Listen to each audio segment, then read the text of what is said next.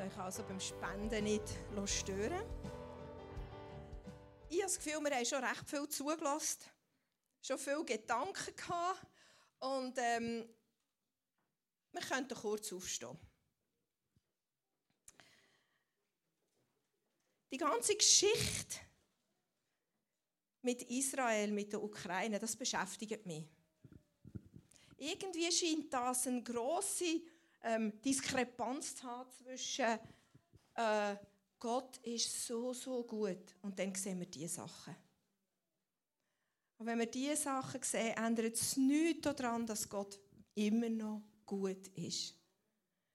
Und es ist noch nicht lange her, es war Weihnachten und wir haben dürfen ein neues Jahr haben, wo wir haben erlebt dass der Gott aus dem Himmel zu uns auf die Erde kommt, um mit uns zusammen zu sein. Mit, mit uns in Situationen hineinkommt, die uns vielleicht nicht gefallen und uns schwerfallen. Er ist da. Und ich fände es schön, wenn wir miteinander einfach einen Moment haben wo wir uns, wo wir einfach seine Nähe, seinen Trost, seinen Frieden über all diese Menschen unter uns aber auch gerade in diesen Krisengebieten einfach reinbeten und sagen, Jesus, du bist so gut. An deinem Wesen, an deiner Güte hat sich nichts geändert. Du bist so gut. Und wir beten, dass dort, wo Not ist, dort, wo Trauer ist, dort, wo Verlust ist, dass du dort reinkommst und Menschen übernatürlich tröstest dass du mit deiner Kraft vom Trost, dass du mit deiner Kraft von der Freude hineinbrichst und Menschen innerlich einfach wieder aufbaust. Ich danke dir, dass nichts von deiner Kraft und nichts von deiner, deinen guten Absichten verloren gegangen ist über all die vielen Jahre. Ich danke dir, dass du überall reinkommst, dort, wo du eingeladen bist. Und Trost schenkst und Hoffnung schenkst und auch heilst, was, was verletzt ist, was kaputt gegangen ist, was zerstört ist in den, in den Herzen der Menschen. Danke, dass mit dem Geld, das wir jetzt gerade in das Land schicken, das so, so getroffen ist von Not und Elend, dass du dort dein Segen mitschickst dass etwas Neues darf entstehen, dass neue Hoffnung darf entstehen. Deine Ruhe und dein Frieden soll hineinbrechen, Herr Jesus. Danke. Amen. Amen. Wir sind in einer Predigtserie, die heißt Unvollendete Hoffnung. Und etwas von dieser unvollendeten Hoffnung Hoffnung auf Vollendung, Hoffnung auf Wiederherstellung tragen wir alle in unserem Herz. Und, und es hat etwas zu tun mit dem, was wir beobachten auf dieser Welt. Da, ist, da sind Sachen noch nicht gut. Noch nicht. Jesus hat sein, sein Werk von Wiederherstellung, von, von Schönheit noch nicht vollendet. Es wird einiges noch kommen. Und wir sind in dieser Serie Unvollendete Hoffnung und wir nehmen ähm, das Wort aus Esra und Nehemia. Heute geht es um Esra 7 bis 10. Und ich werde euch zum Einstieg ein Bild zeigen, wie unvollendete Hoffnung kann aussehen kann. So, das ist einer von unseren Enkeln. Er ist, sieht nicht sehr glücklich aus weil er hat unvollendete Hoffnung. Er war nämlich beim Briefkasten und es war kein Brief. Dann hat er so ausgesehen. An diesem Tag war für mich ein Brief im Briefkasten. Der hat so ausgesehen. Genau. Jetzt denkst du vielleicht, oder du siehst und denkst, mm, ich kann ja gar nicht lesen. Ähm, das mag sein. Du kannst vielleicht nicht entziffern und entschlüsseln, weil es keine Buchstaben hat, aber aus diesem Brief kann ich trotzdem einen Haufen herauslesen. Der Brief ist auch von einem Enkelkind von uns und er predigt mich förmlich an. Er ist für mich. Und was ich aus diesem Brief herauslesen kann, ist, ich denke an dich und ich habe dich lieb. Für dich nehme ich sogar, Entschuldigung, für dich nehme ich sogar meinen Lieblingsstift in der Lieblingsfarbe, um dir zu zeigen, wie wichtig dass du mir bist. Auf, der, auf diesem Kuvert hier, man sieht es ein bisschen undeutlich, ist nicht so ein gutes Bild, ähm, hat es einen Haufen Tierchen, so Tierkleberli drauf. Und die sagen mir, schau mal, wie grossartig und kreativ das Gott ist. Er hat all die Tiere gemacht und ich habe Freude daran. Er ist die Quelle vom Leben. Dieser Brief von diesem Enkelkind, das ist jetzt nicht unbedingt gerade die vollendete Hoffnung für mich, aber er hat, er hat mich aufgebaut. Er hat mir Freude gemacht und er hat mich ermutigt. Und ich habe im Gegensatz zum anderen Enkel habe ich relativ glücklich ausgesehen.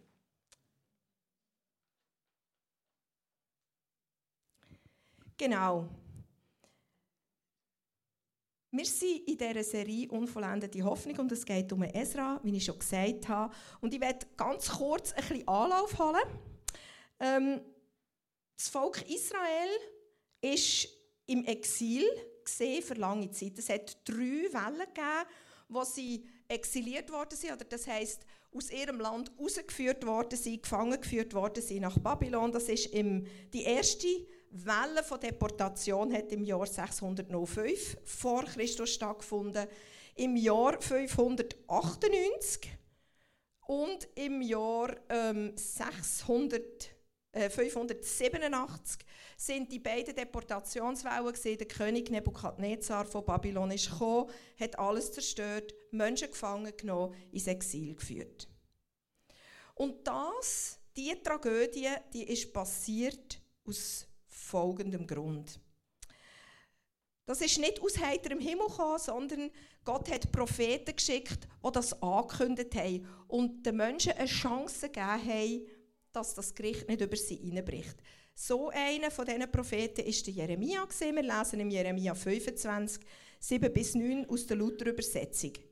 Aber ihr habt mir nicht gehorcht, spricht der Herr, sondern habt mich erzürnt durch das Werk eurer Hände euch selbst zum Schaden. Darum so spricht der Herr der Herrscharen, weil ihr meinen Worten nicht gehorcht habt. Siehe, so sende ich. Hat noch ein paar Sachen zwischen Nebukadnezar. Gottes Volk hat das Wort von Gott nicht beherzigt. Und der Schaden hat nicht Gott gehabt, sondern einen Schaden hat das Volk gehabt. Im Umkehrschluss könnte man sagen, wenn man Gottes Wort beherzigt, auf die Zähne beißt und schaut und alles richtig macht, dann hat man keinen Schaden. Wir kommen näher noch dazu, dass das weit, weit fruchtbarer, weit, weit lebensspendender ist, wenn wir Gottes Wort beherzigen. Wir haben durch das nicht einfach nur keinen Schaden, sondern es führt uns zum tiefen, gesegneten Leben in der Fülle. Gott hat Jeremia noch andere Bilder gegeben, die er soll, ähm, aussprechen gegenüber Israel, damit die verstehen, was eigentlich jetzt gerade passiert. Er hat ähm, das Bild vom Ehebruch genommen. Der Jeremia soll dem Volk ausrichten und sagen: du bist ähnlich wie eine Ehebrecherin. Ich habe mich, Gott, hat sich mit einem Bund verpflichtet gegenüber seinem Volk und das aus Liebe. Und der Vergleich mit der Ehebrecherin ist in dem Sinn ein sehr ein guter Vergleich, weil man spürt, Gott hat immer zu seinem Wort stehen und sein Volk erfolgreich machen, seinem Volk, sein Volk segnen. Und was das Volk gemacht hat, hat zu seinem Schaden geführt im Sinn von, es musste weggehen aus dem Land, das Gott ihnen geschenkt hat.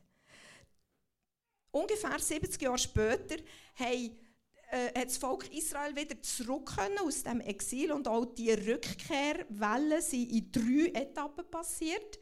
Wer ähm, in der letzten Sündig hier im Gottesdienst ist gesehen, von dem gehört. Die erste Rückkehrwelle war die mit dem Serubabel, ähm, wo Gott den König Kyros erweckt hat. Das war 536 vor Christus.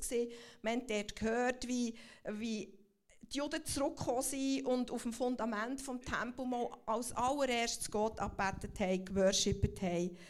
Dann haben wir gehört, wie der Wiederaufbau des Tempels angefochten war, ist sogar eine Zeit lang zum Stillstand gekommen. Man hat nicht mehr daran gebaut. Schlussendlich hat man ihn aber doch dann fertiggestellt und ähm, ein neuer Tempo ist gestanden. Weit weniger prächtig als der erste vom Salomon. Und was ganz sicher für die Juden ein ja, traurig war, ist ähm, die Tatsache, dass Gottes Gegenwart ist nicht mehr in diesem Tempo gewohnt wie im salomonischen Tempo ganz am Anfang. Wir erinnern uns dort, dass bei der Tempo-Einweihung äh, die Leute, die Tempodiener, ihren Dienst gar nicht haben machen konnten, weil die Gegenwart von Gott so stark war, dass sie einfach unter dieser Schönheit und unter dieser Last von dieser Gegenwart Gottes haben sich beugt und, und nicht mehr können ihren Dienst tun Der zweite Tempo ist also gestanden, aber da ist immer noch ein Haufen unvollendete Hoffnung. Und auch rückblickend sehen wir, der zweite Tempo, der unter dem Serubabel ist gebaut wurde, auch das ist nicht die komplette Erfüllung von allen Hoffnungen. Jesus ist gekommen, hat noch ein Tempo gebaut mit uns, mit seiner Gemeinde als lebendige Steine. Und die komplette Vollendung wird dann kommen, wenn Jesus wiederkommt und die Stadt aus dem Himmel wieder steht und mitbringt. Das ist also die erste Rückkehrwelle mit dem Serubabel gesehen. Dann hat es eine zweite gegeben, von der reden wir heute. Und es wird im, in den nächsten Sündigen werden wir noch von einer dritten Rückkehrwelle hören unter dem Nehemia. Und der Nehemia hat ja die Stadtmauer von Jerusalem dann wieder aufgebaut und restauriert. Heute geht es um die zweite Rückkehrwelle. Äh, das Volk ist getrennt gesehen, muss man sich vorstellen, eine schwierige Situation. Die halben Juden noch in Babylon, einige schon wieder äh, in der Region von Jerusalem haben dort ein Tempel aufgebaut. Man hat mega viel verloren als Volk Israel. Man hat die Heimat verloren, man hat den König, das Königtum verloren, das hat es nicht mehr gegeben. Man hat äh, Gottes Gegenwart im Tempel verloren. Man hat viel, viel geistliches Leben verloren. Der Hunger nach Gott und seinem Wort, der Hunger nach den Erfüllungen, die über dem Volk, Gott über dem Volk hatte, der ist sehr geschwächt. Also man ist lauwarm man ist unerfüllt hoffnungslos, kein Brief im Briefkasten.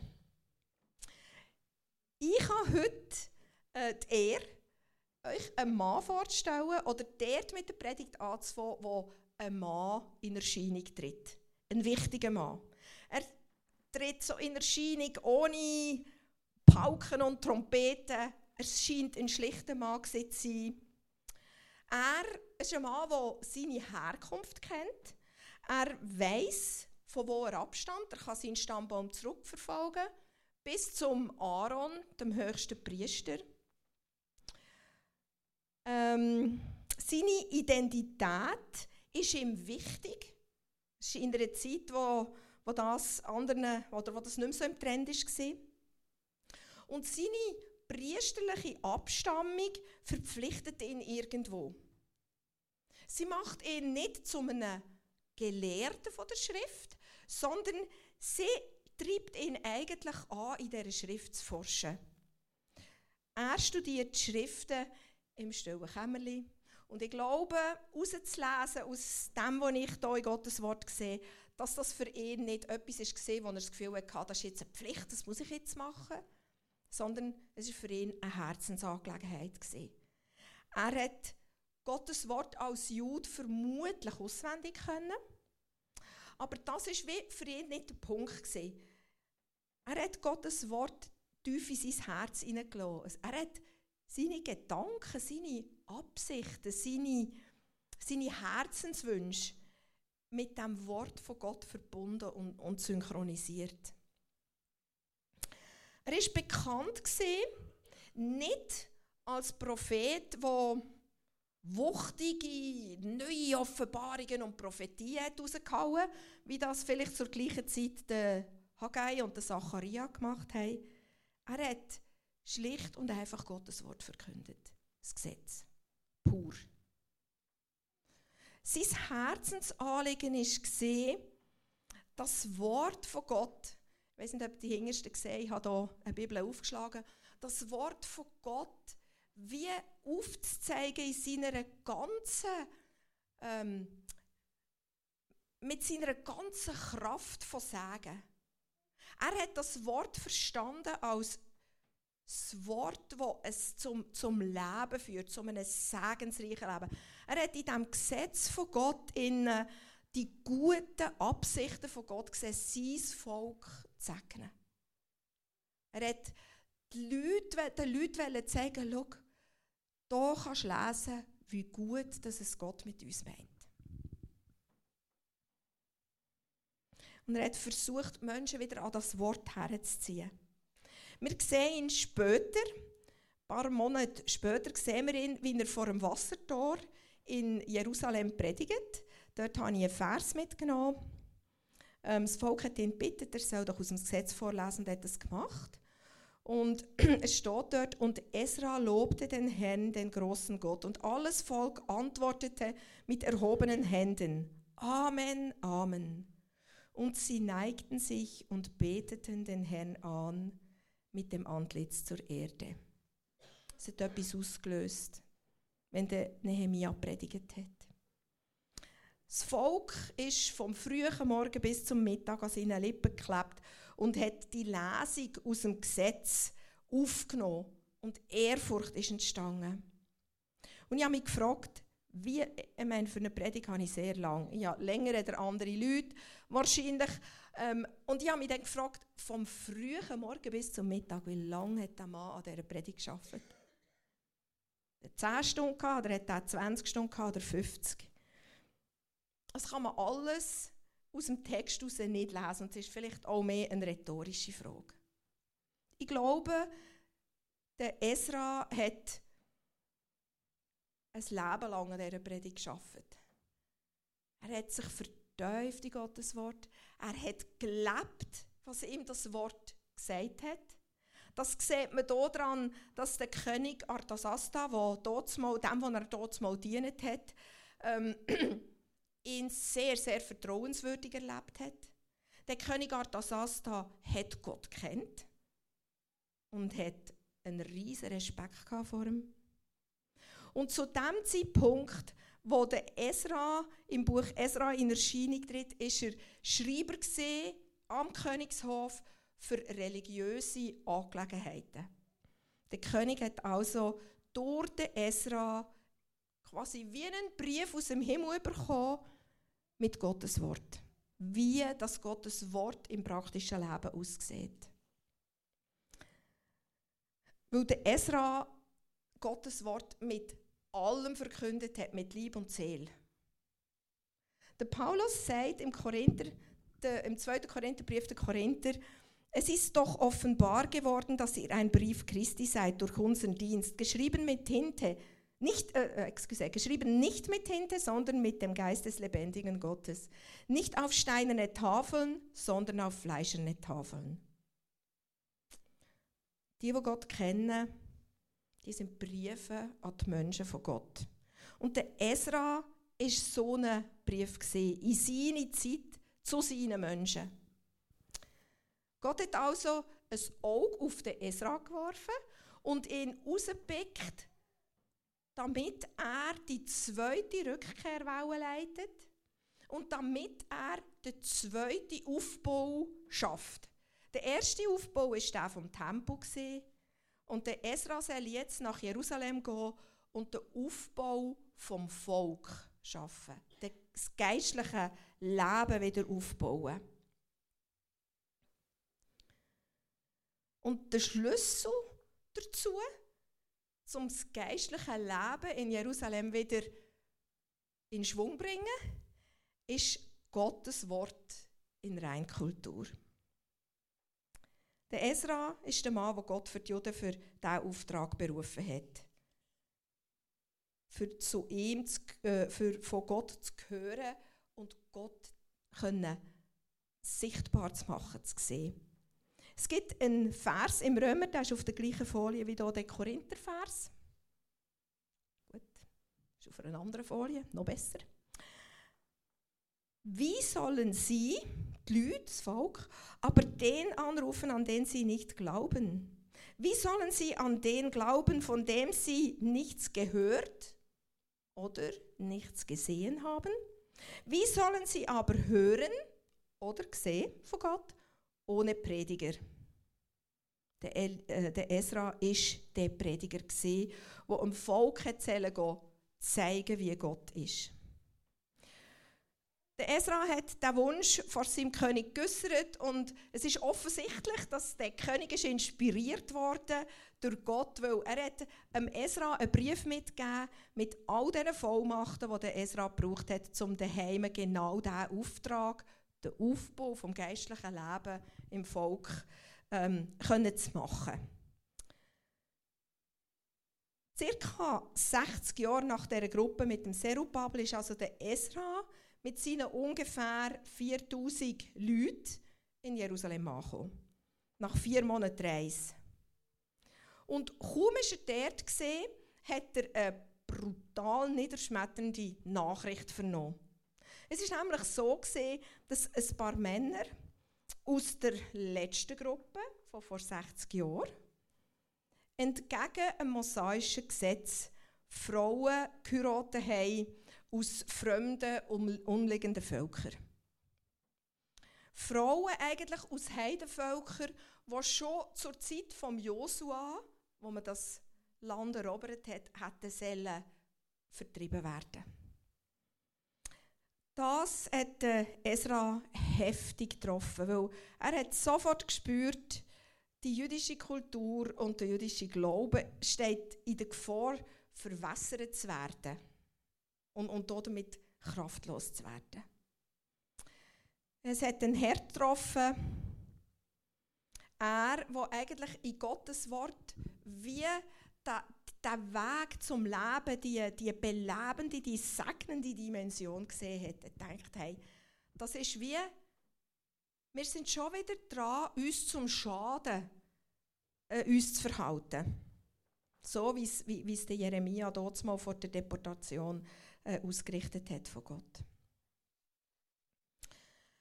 Er ist sehr, sehr äh, traurig gesehen und wir lesen in der Hoffnung für alle, wie das ausgesehen hat.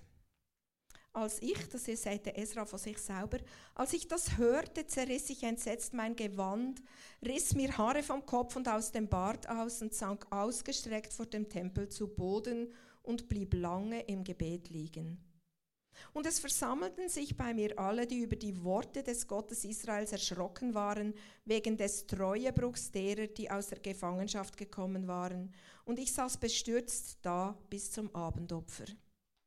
Und um das Abendopfer stand ich auf von meiner Buße mit zerrissenem Gewand und Mantel und fiel auf meine Knie und breitete meine Hände aus zu dem Herrn, meinem Gott, und sprach, Mein Gott, ich schäme mich und scheue mich, meine Augen aufzuheben zu dir, mein Gott.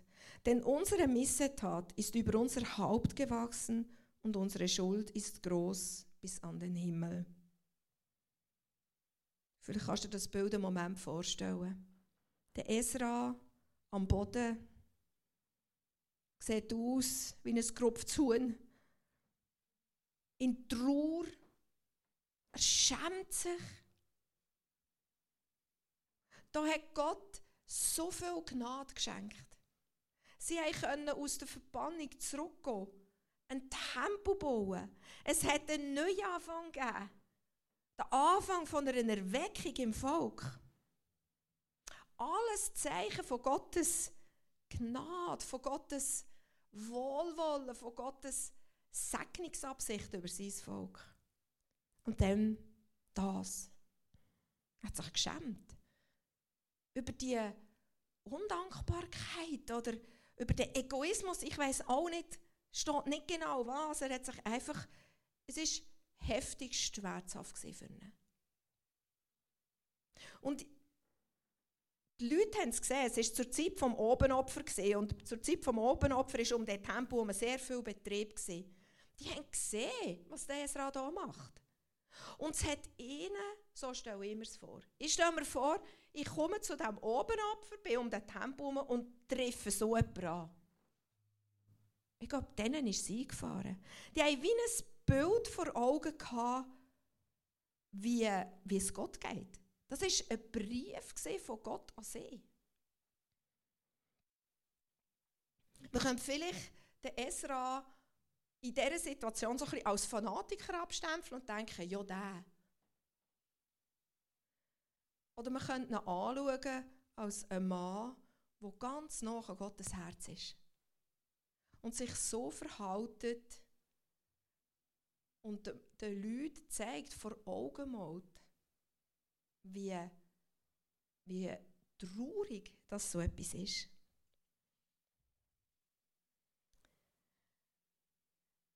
Im Johannesevangelium sagt Jesus, ihr seid meine Freunde, wenn ihr tut, was ich euch sage. Und ich habe das Gefühl, der Vers hat etwas mit dieser Situation zu tun. Man könnte auch hier verstehen, Jesus sagt, wenn du alles genau machst, wie ich dir es befehle, dann bist du mein Freund. Was ich aber eher glaube, dass Jesus meint, der Sinn von dem Vers ist, an deinem, an deinem Handeln an sehe ich, was in deinem Herz ist. An deinem, dein, dein Herz, was in deinem Herz ist, führt zu einer Handlung. Und an dieser Handlung an sehe ich, wie viel das meine Worte, meine Gebote dir wert sind wie tief sie in deinem Herz innen sind. Habe das Zitat hier schon einmal gesprochen. Das ist von Alfred Adler. Das ist ein Individualpsychologe. Der sagt, wenn du wissen willst, was du wirklich willst, also mit anderen Worten, wenn du wissen willst, was eigentlich wirklich in deinem Herz innen ist, dann schau mal genau, was du tust. Und das Tun ist ein Ausdruck von was ist in meinem Herz. Gibt dir mehr Aufschluss darüber, was du wirklich willst, als wenn du hörst, was du sagst.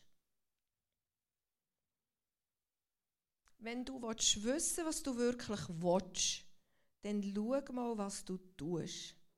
Weil das Tun zielt immer dorthin, in die Richtung von dem, was wir eigentlich anpeilen, was wir eigentlich wollen.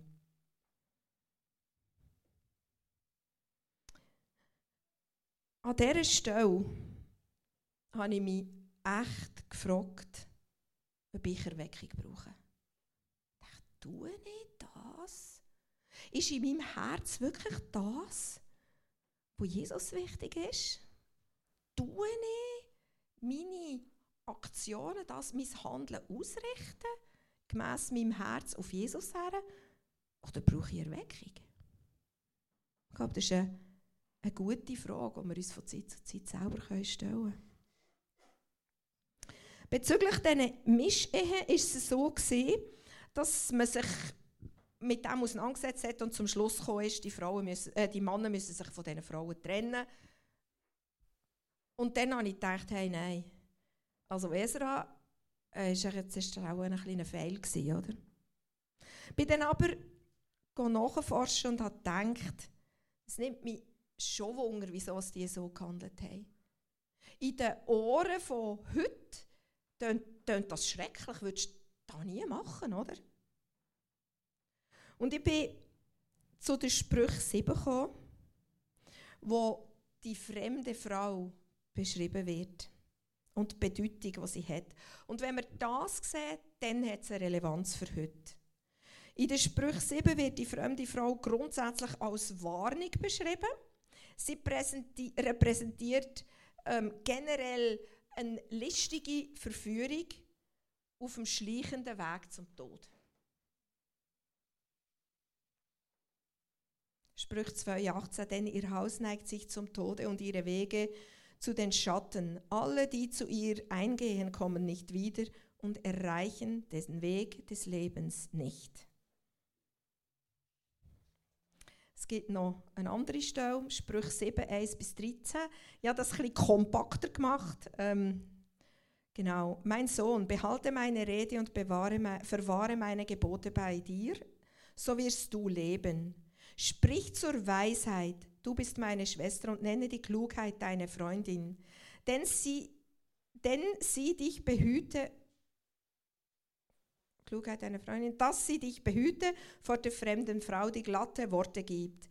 Ich sah einen Jüngling ohne Verstand, der ging über die Gasse zu ihrer Ecke und schritt daher auf dem Weg zu ihrem Haus in der Dämmerung, am Abend des Tages, als es Nacht wurde und es dunkel war. Wir reden hier nicht von der Welt. Die fremde Frau hat nicht irgendjemand in der Dunkelheit, wo man nicht so klar sieht, wo alles ein bisschen vernebelt ist, mit sich gezogen auf einen Weg, der nicht zum Sagen führt. Es ist jemand aus dem Volk Israel. Gewesen. Es ist ein, jemand aus der Gemeinde von Gott, könnte man heute sagen. Gewesen. Die fremde Frau steht eigentlich im krassen Gegensatz zu der Weisheit.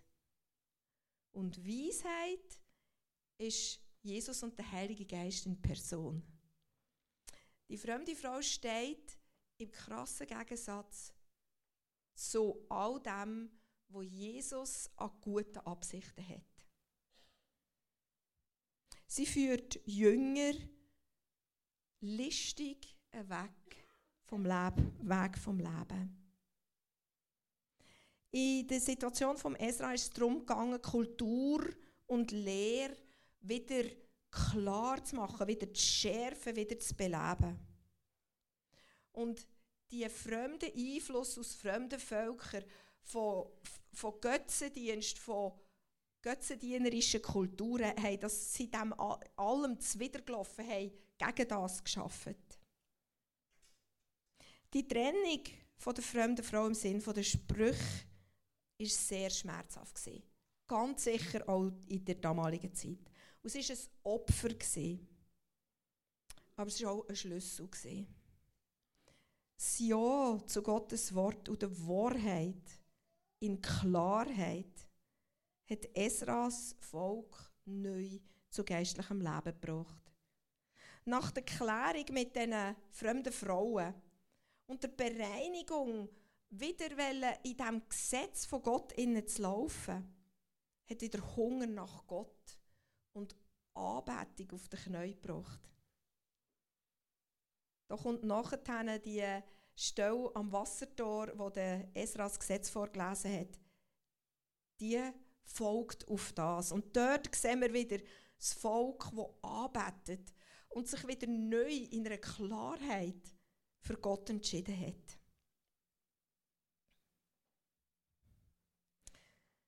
Fünfhundert Jahre nach diesen Ereignis ist dann Jesus gekommen. Im Johannesevangelium, es fängt an, das Wort ist zu den Menschen gekommen, das Wort ist Fleisch geworden.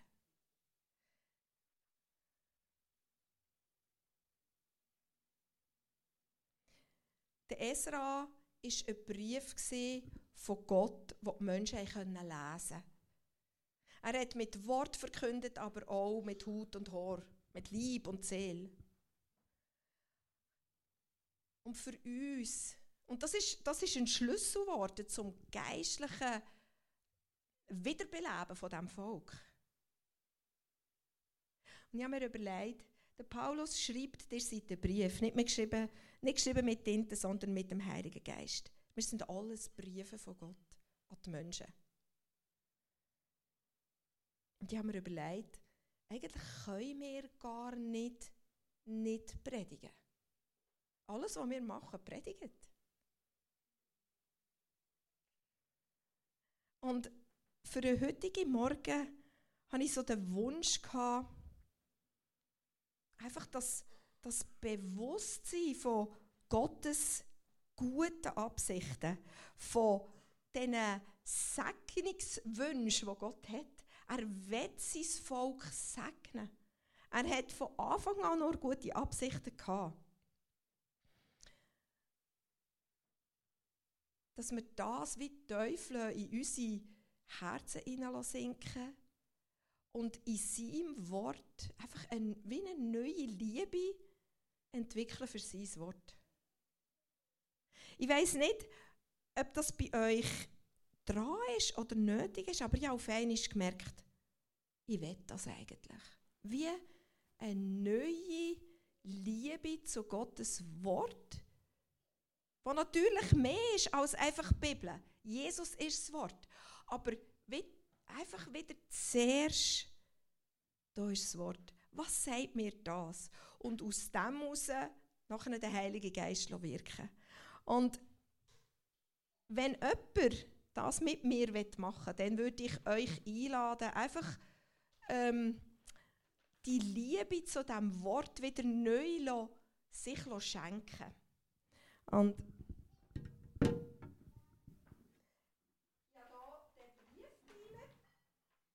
Wir sind ein Brief für Klarheit auch kennen und, und immer wieder uns daraus ernähren. Und darum habe ich das Lichtchen gemacht. Und ich würde euch jetzt bitten, wenn ihr die Bibel bei Ihnen habt, oder vielleicht habt ihr sie auch auf dem Handy, dürft ihr auch das Handy nehmen, nehmt einmal die, das Wort zu euch an euer Herz. Wir machen miteinander eine Anwendung. Wer möchte, wie so neu angezündet und begeistert werden für, für Gottes Wort, der darf das jetzt mit mir machen. Und die anderen dürfen es auch in Freiheit sein. Ich schaue nicht. Ähm, nehmt das einfach mal so an euer Herz und dann beten wir einfach um eine neue Begeisterung, um eine neue ähm, Freude an Gottes Wort. Und ich danke dir, Jesus, dass du das Wort in Person bist. Ganz vieles von dir ist in deinem Wort zu finden. Ganz vieles ist zu finden bezüglich deinem Wesen, deinen guten Absichten, deinen Segnungen. Ganz darin finden wir die Quellen vom Leben. Und ich danke dir, dass du kommst und einfach eine neue, frische schenkst, eine Erweckung in unseren Herzen für dein Wort. Danke dir, Jesus, dass du das Wort gegeben hast. Dass es du bist, was inspiriert hat. Ich danke dir, dass ein Schlüssel für einen geistlichen Aufbau, Wiederaufbau, dein Wort ist. Und ich möchte den Schlüssel nicht verpassen. Danke für Inspiration aus deinem Wort. Danke, dass du es uns geschenkt hast. Und ich danke dir, dass du Quelle bist von allem Leben. Dass du mit uns kommst in jede Situation, die für uns hoffnungslos und enttäuschend oder frustrierend aussieht. Du kommst rein. Du bist mit uns dort haltest mit uns aus. Du schaffst Trost, du schaffst Ruhe in jeder Situation, dass wir Leben haben, ganz unabhängig von unseren Umständen. Danke, dass wir deine guten Absichten in deinem Wort jeden Tag neu finden und uns dürfen aufbauen mit dem. Du bist ein guter Gott. Amen.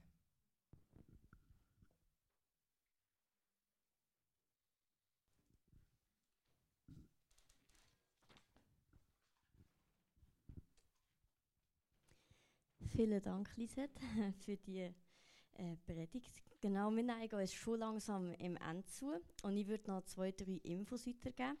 Zwar, wenn ihr Gebet braucht oder wollt, dann dürft ihr nachher gerne hier kommen. Dann haben wir hier Leute, die auf euch beten.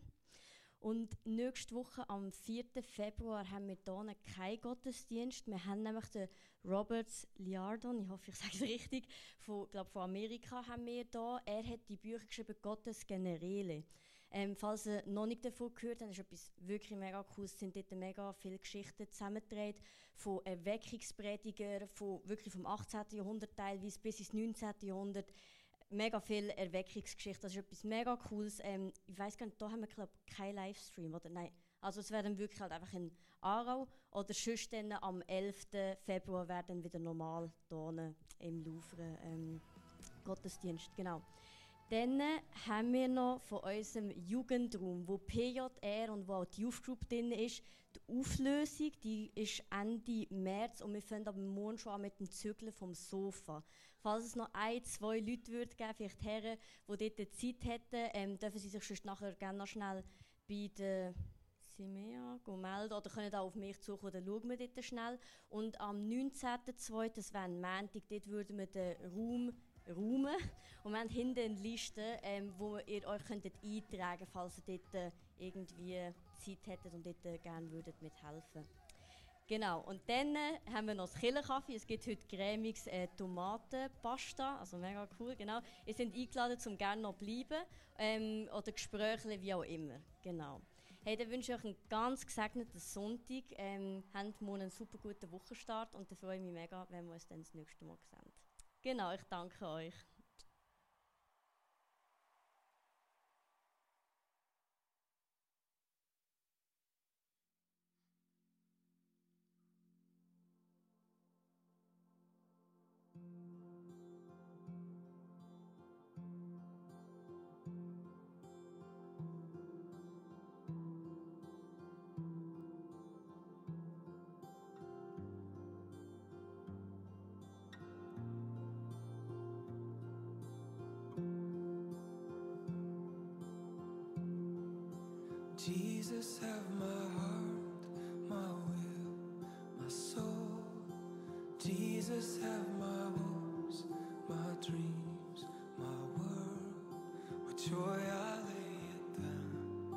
Joy I guess my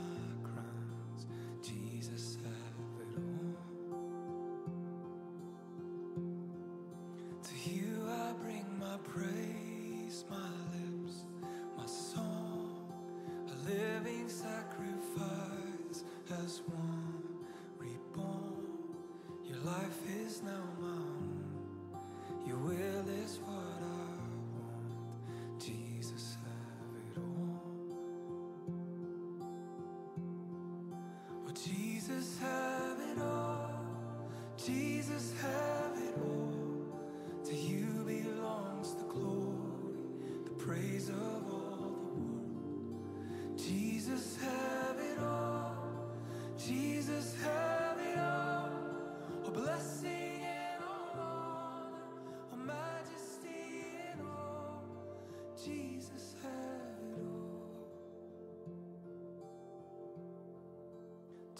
Jesus, have your church, your love, your bride, the joy